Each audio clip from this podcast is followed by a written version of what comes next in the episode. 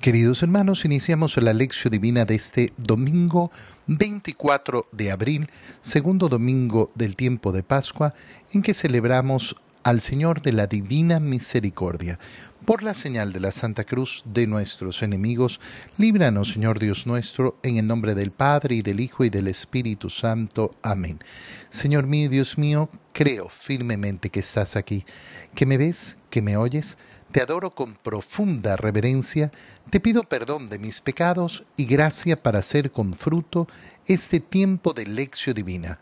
Madre mía Inmaculada, San José, mi Padre y Señor, Ángel de mi guarda, interceded por mí.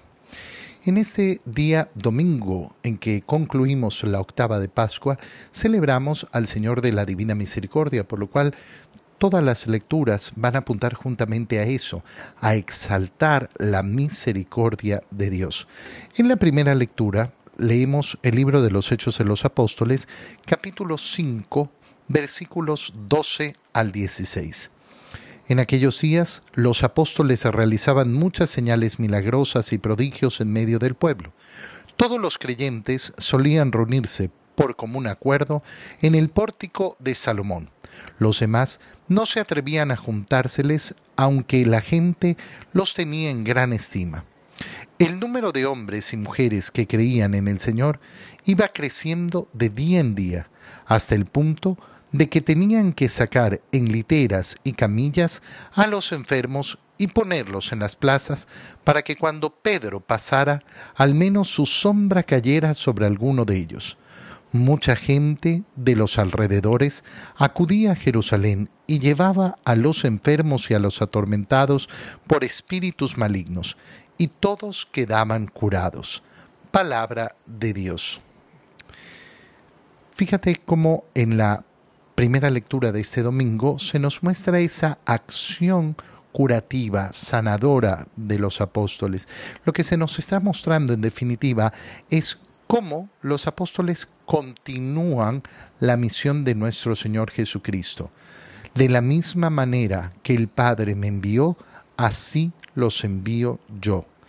La iglesia no es un apartado de la acción de Jesucristo.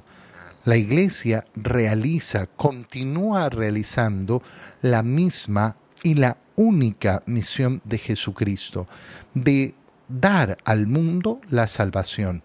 Y esa salvación pasa, lógicamente, por el perdón de los pecados, por la sanación, que es la más grande obra para nuestra alma. ¿Cómo se muestra la eficacia de esa obra de la iglesia en los primeros días?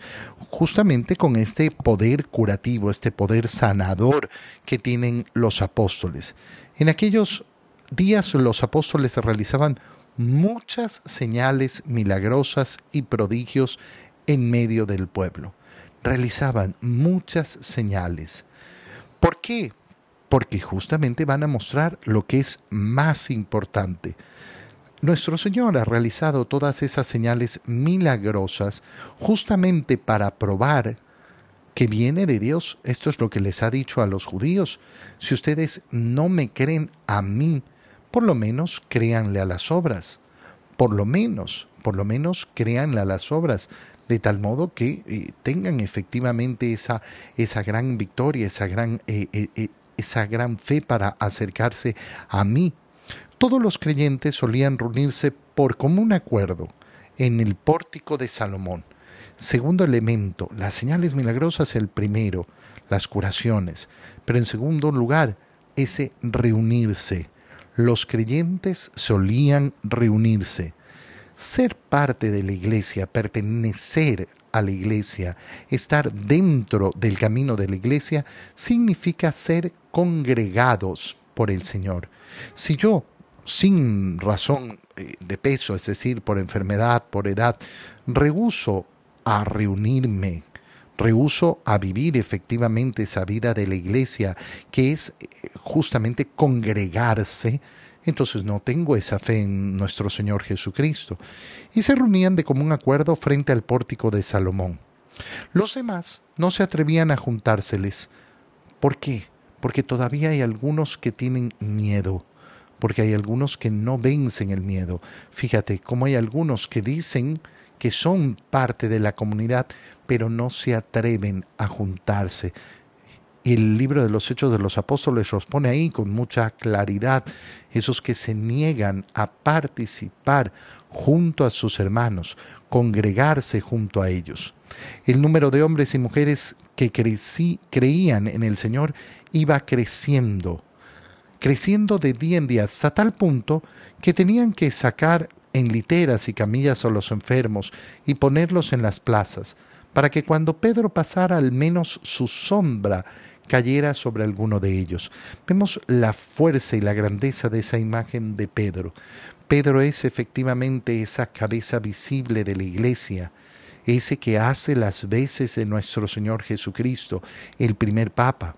De ahí que surge lógicamente esa devoción profunda, ese cariño hacia el Papa. Y mucha gente de los alrededores acudía a Jerusalén y llevaba a los enfermos y a los atormentados por e-, espíritus inmundos. ¿Y quiénes quedaban curados? Todos. Todos quedaban curados en esa acción de los apóstoles, esa acción poderosa, esa acción tan grande. En la segunda lectura leemos el libro del Apocalipsis del apóstol San Juan, capítulo 1, versículos 9 al 11, 12 al 13 y 17 al 19.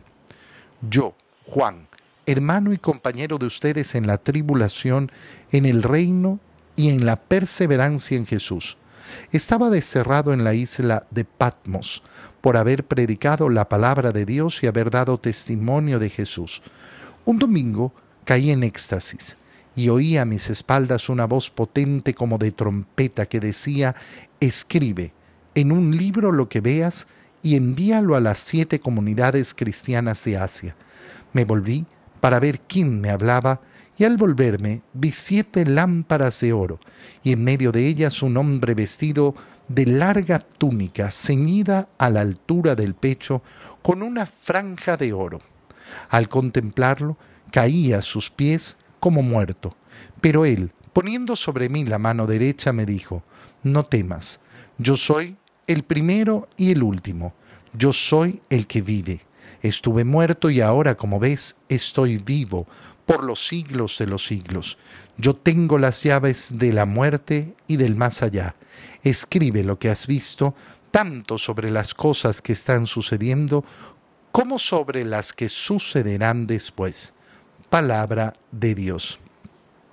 Leemos en la segunda lectura de este día de la, de la Divina Misericordia el libro del eh, Apocalipsis. Estamos en el capítulo 1, a partir del versículo 9, es decir, estamos al inicio del libro del Apocalipsis, donde Juan explica el origen de lo que va a escribir, el origen de las visiones que ha tenido. Primero presentándose, yo, Juan, hermano y compañero de ustedes. Fíjate esa doble, doble unión, hermano, hermano en Cristo, hermano por el bautismo, porque soy hijo de Dios como ustedes, y compañero, compañero de ustedes en las, en las tribulaciones, eh, en el reino, en las tribulaciones que lleva efectivamente a anunciar la palabra de Dios, y en la perseverancia en Jesús. Porque la vida de fe es justamente eso, ser hermanos en Cristo, ser compañeros, como decíamos en la primera lectura, que van juntos, que se congregan para formar el reino y perseveran, perseveran en su fe en Jesús. Estaba desterrado en la isla de Patmos, destierro. Este fue el martirio de San Juan Evangelista, ese discípulo amado del Señor, el que escribe el cuarto Evangelio, el que escribe tres de las cartas que tenemos en la, eh, en la Biblia y escribe el último libro que tenemos en la Biblia, el libro del Apocalipsis, que es el que estamos leyendo. Por haber predicado la palabra de Dios, haber dado testimonio de Jesús, ese es el motivo por el cual he sido desterrado. Y aquí viene la belleza. Un domingo caí en éxtasis es la primera vez en la Sagrada Escritura que al primer día de la semana se le llama con el nombre que inmediatamente le va a dar la iglesia, domingo. Ya no va a ser el primer día de la semana, ya no va a ser por tanto el primer día después del sábado. El día domingo, el primer día de la semana, se ha vuelto en el día central. ¿Por qué? Porque es el día de la resurrección del Señor. Entonces hoy, que estamos concluyendo la octava de Pascua, es precioso leer esto. Es verdaderamente precioso recordar por qué nos reunimos los domingos a celebrar la misa, por qué es obligación asistir a misa el domingo, por qué mi corazón tiene que necesitar ese reunirnos a celebrar el domingo, porque yo vivo en la fe y en la esperanza de la resurrección. Y no hay otra forma de celebrarlo, sino viviendo esa, eh, eh, esa alegría del día que Cristo ha resucitado. Un domingo entonces, es decir, el día que se celebra la reunión semanal, que se celebra la Santa Misa, San Juan cae en éxtasis. Y en ese éxtasis oye a sus espaldas una voz potente, como de trompeta. Mira lo que está sucediendo. Lo que está explicando San Juan de alguna manera es eh, lo que sucede en la Santa Misa. Esa va a ser la primera mitad del libro del Apocalipsis. Lograr explicar la grandeza, la magnificencia, la belleza, la hermosura de la Santa Misa. Y entonces oye esta voz potente como de trompeta. Escribe lo que veas y envíalo a las siete comunidades cristianas de Asia. Me volví para ver quién me hablaba y al volverme vi siete lámparas de oro, y en medio de ellas un hombre vestido de larga túnica, ceñida a la altura del pecho con una franja de oro. Se ve y ve, ve estas siete lámparas destinadas para dar la luz a las siete eh, iglesias, pero en medio este hombre de túnica blanca. Y al contemplarlo caí a sus pies como muerto. ¿Qué contempla San Juan en este momento nuestro Señor Jesucristo? Y la visión es tan fuerte que San Juan siente que se muere, que cae muerto delante de él. Pero él, poniendo su mano derecha, me dijo sobre mí, no temas, yo soy el primero y el último. El domingo pasado, cuando celebramos la vigilia pascual y encendimos el cirio pascual anunciando a Cristo resucitado, el cirio pascual tiene ese alfa y esa omega. Yo soy el primero y el último. Yo soy el alfa y la omega, el principio y el fin. Yo soy el que vive. Qué palabras tan preciosas. ¿Quién es Cristo? El que vive estuve muerto y ahora, como ves, estoy vivo por los siglos de los siglos, es decir, el Señor ha resucitado, resucitado una vez para siempre. Y yo tengo las llaves de la muerte y del más allá. Yo he vencido la muerte, está diciendo el Señor. Quien viene hacia mí, quien vive por mí, quien vive en mí, bueno, vencerá la muerte, porque yo tengo las llaves de la muerte. Escribe lo que has visto.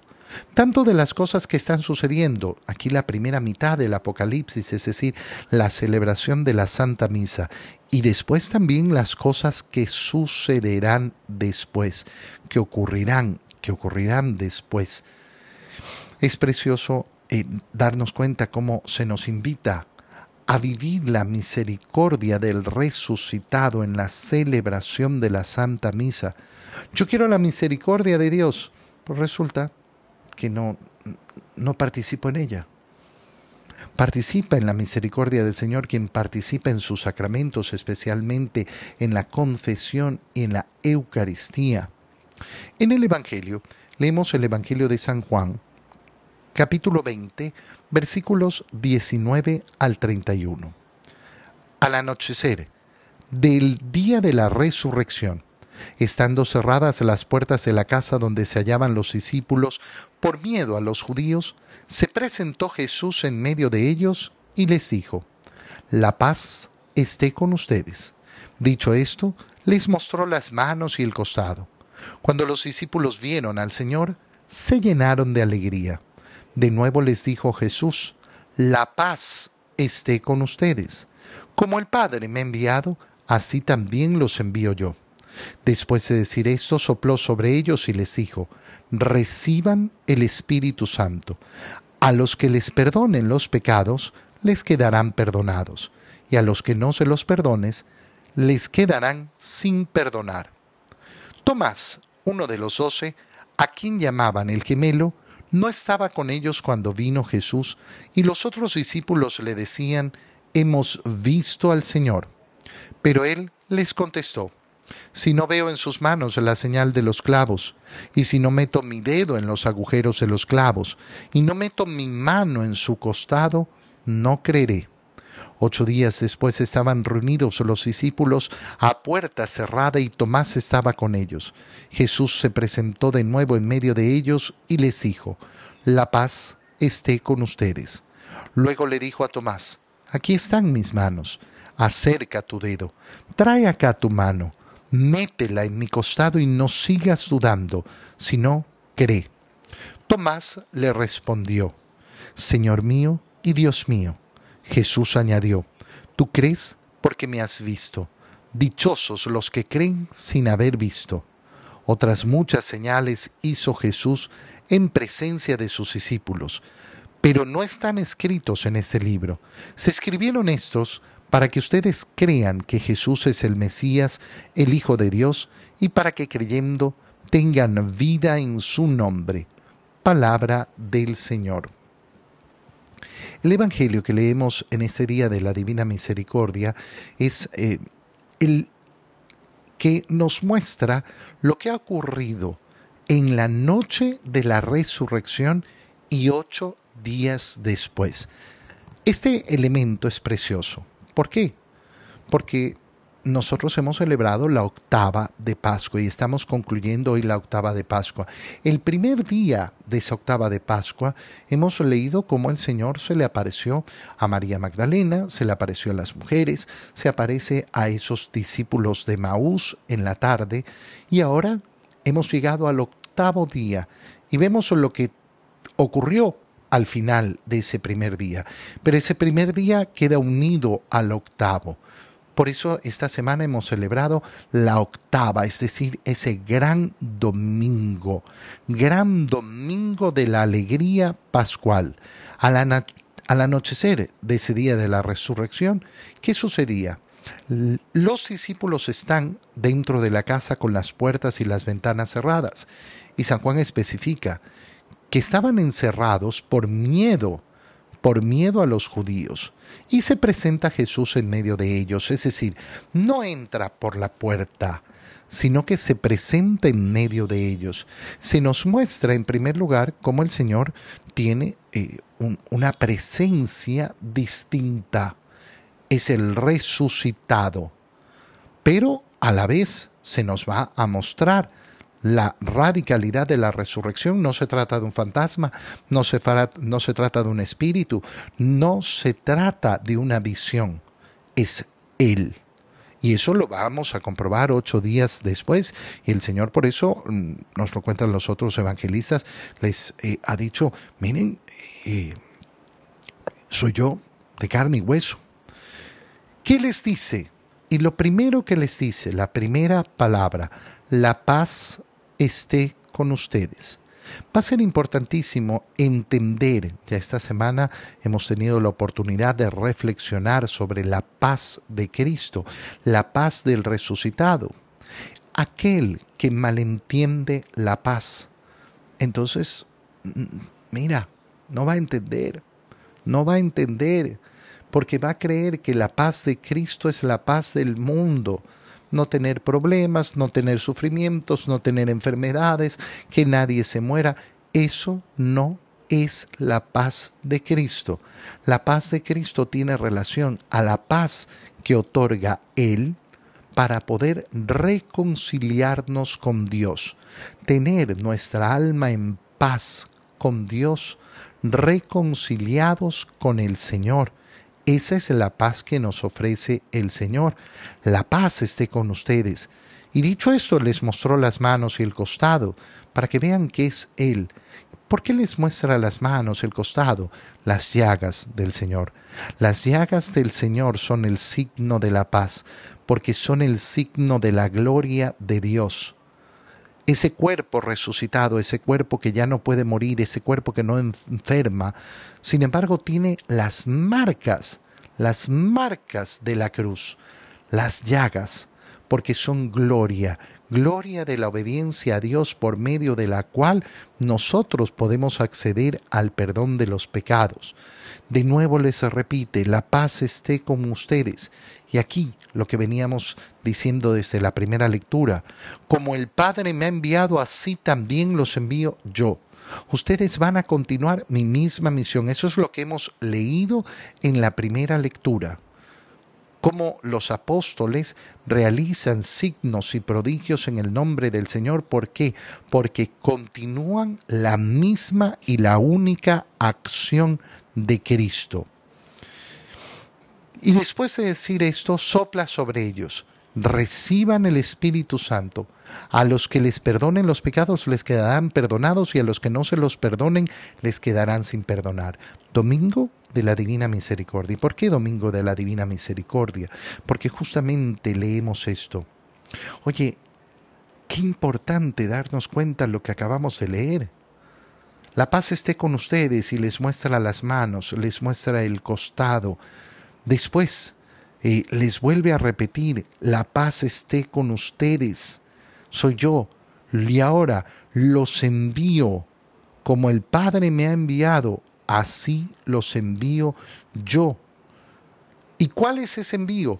Anunciar el Evangelio. ¿Y cómo se anuncia el Evangelio? Se anuncia el Evangelio proclamando que Jesucristo está vivo. ¿Y cómo? ¿Cómo se anuncia que Cristo vive? Perdonando los pecados. La primera acción que les manda hacer Jesús a sus apóstoles es vayan a confesar. Hoy en día lo entenderíamos eh, la siguiente manera. Vayan y métanse en el confesionario. Vayan a confesar para que las personas se acerquen a pedir perdón por sus pecados, para que encuentren la paz de aquel que vive, de aquel que ha resucitado. Tomás no estaba con ellos y cuando le cuentan dice, no, yo tengo que meter mi dedo en los agujeros de los clavos, mi mano en su costado. Ocho días después, con total misericordia, con absoluta misericordia, con una compasión tremenda el Señor se vuelve a aparecer y Tomás está con ellos. ¿Y qué le dice? Tomás, ven acá. Te voy a dar palo por, por no creer. No. Toma, aquí están mis manos. Aquí está mi costado. Mete tu dedo, mete tu mano. Y deja de ser incrédulo. Cree. Cree. ¿Y qué sucede? Tomás le dice, Señor mío y Dios mío, claro, tú crees porque me has visto Dichosos los que sin creer, eh, sin verme, perdón, creerán. Los que creen sin haber visto. esos somos tú y yo. Esos somos tú y yo. Los que creemos sin haber visto. Otras muchas señales hizo Jesús, pero no se han escrito no se han escrito, otras muchas apariciones tuvo el Señor. Se han escrito estas para qué? para que tú y yo creamos que Jesús es el Mesías, es decir, el Salvador, que es el Hijo de Dios, y para que creyendo tengamos vida en su nombre. Ese es el propósito del Evangelio. El propósito del Evangelio es creer en Jesús como Mesías, como Hijo de Dios, para que tengamos vida, vida en esa misericordia de Dios. Te doy gracias, Dios mío, por los buenos propósitos, afectos e inspiraciones que me has comunicado en este tiempo de lección divina. Te pido ayuda para ponerlos por obra. Madre mía Inmaculada, San José, mi Padre y Señor, Ángel de mi guarda, interceded por mí. María, Madre de la Iglesia, ruega por nosotros. Queridos hermanos, un feliz domingo de la Divina Misericordia para todos.